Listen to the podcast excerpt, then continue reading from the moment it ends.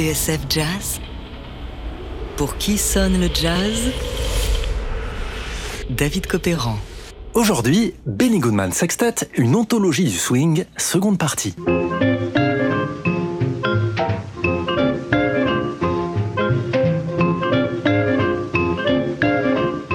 Du swing sur le retour, un jeune lion qui réinvente la guitare jazz en la branchant sur un ampli bricolé dans une boîte à cigares, lorsqu'il inaugure son sextet avec Charlie Christian en 1939 à Los Angeles, Benny Goodman sait qu'il tient quelque chose.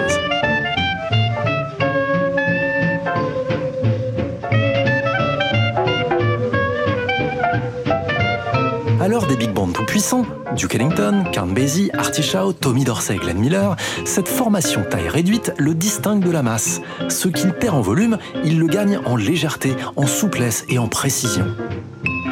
Après tout, pour un type du calibre de Benny Goodman, qui peut le plus, peut le moins.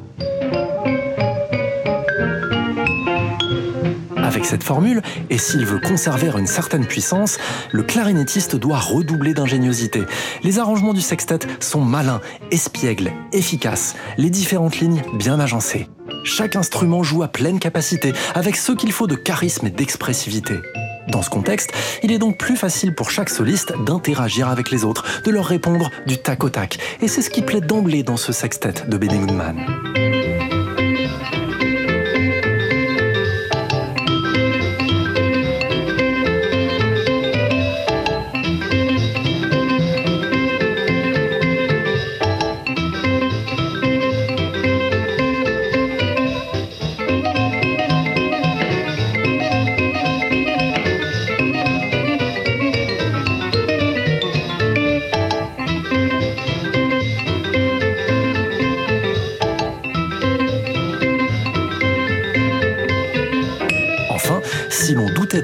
Capacité du groupe à boxer dans la même catégorie que les big bands de swing, c'est oublier que Goodman dispose de deux armes de poids.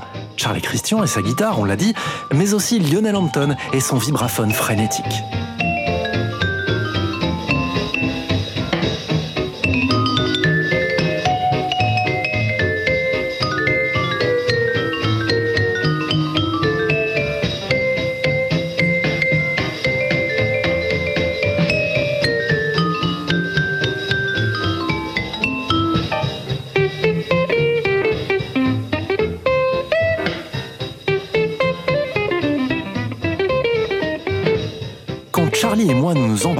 Ce genre de groove absolument terrible, raconte Hampton dans Swing Swing Swing, la biographie de Benny Goodman par Ross Firestone, vous pouviez voir les larmes perler dans les yeux de Benny. Hampton et Christian l'inspiraient beaucoup, confirme Jimmy Maxwell, alors trompettiste dans le big band de Goodman. Si Benny prenait un chorus après l'un des deux, il rebondissait toujours sur ce qu'il venait de faire, jusqu'à citer certaines de leurs phrases. Il adorait tellement ça qu'il les imprimait dans son cerveau et les restituait d'une manière ou d'une autre dans son propre solo. C'est dire s'il aimait ces types et l'émulation qu'il y avait entre eux.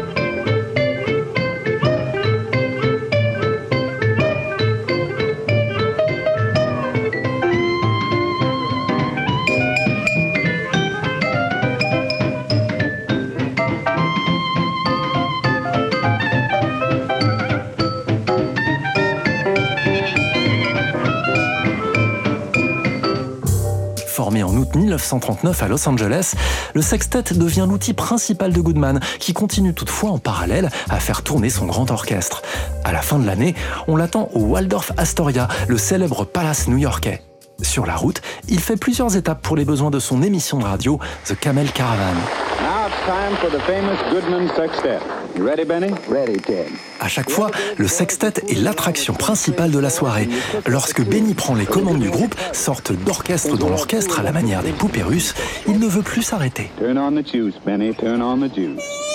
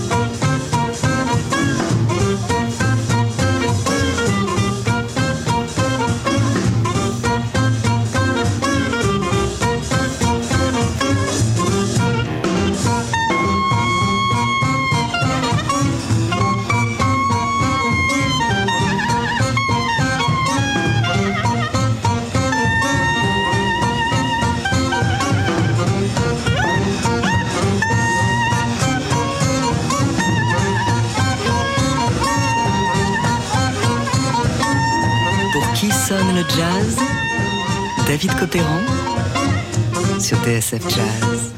Aujourd'hui, Benny Goodman Sextet, une anthologie du swing, seconde partie.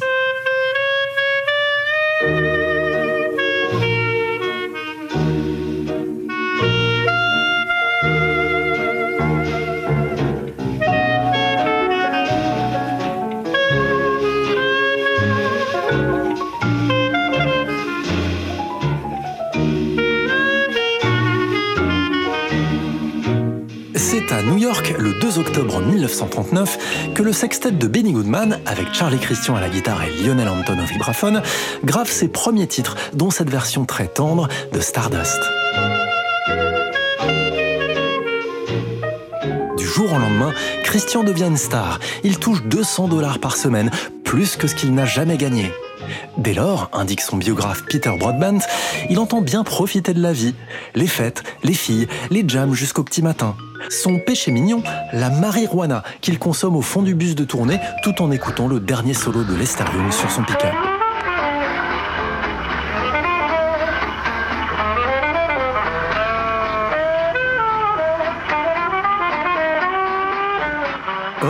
Malgré, ou peut-être à cause du succès, la présence de Charlie Christian et Lionel Hampton dans le sextet fait grincer des dents. Dans l'Amérique de 1939, des Noirs et des Blancs qui jouent ensemble, ça ne va pas de soi, y compris chez certains musiciens, des Blancs qui y voient un danger pour leur travail. Si, si, dans ces colonnes, la revue Downbeat met les pieds dans le plat et ouvre le débat. Je vous fais grâce des réactions les plus viles. Après tout, on en entend assez de nos jours sur d'autres sujets. God made him black, and he made us white. And we knowing that for 5,000 years, the white man has been the supreme grace. Non, ce qui va vraiment mettre en péril l'existence du sextet, ce sont ses cadences infernales et un Benny Goodman qui, atteint d'une sciatique, va s'arrêter à plusieurs reprises tout en continuant à payer ses meilleurs éléments, Charlie Christian et Lionel Hampton. Ce dernier, toutefois, mettra bientôt les voiles afin de monter son propre orchestre.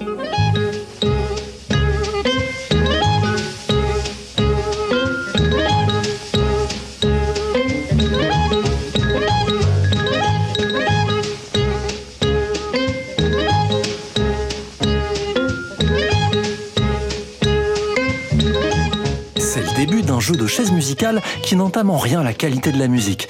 Lester Young, Count Basie ou encore le trompettiste Cootie Williams, débauché de chez Duke Ellington, vont faire des apparitions spectaculaires.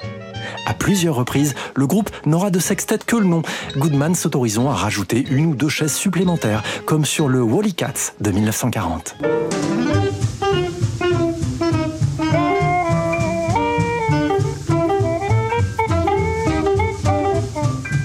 Constante, la présence à la guitare de Charlie Christian. On peut le dire, c'est le favori de Goodman. Mais ça aussi, ça ne va pas durer. En février 40, le guitariste, de constitution déjà fragile, tombe gravement malade. On lui découvre les symptômes de la tuberculose. Malgré cela, Christian continue à courir les jam sessions, notamment au Mintons à New York, où il participe au début du bebop avec Kenny Clark et Thelonious Monk.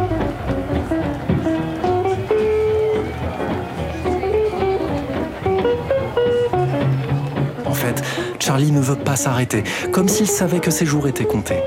Mais à force de tirer sur la corde, au beau milieu d'une tournée avec Benny Goodman, il s'effondre en juin 41.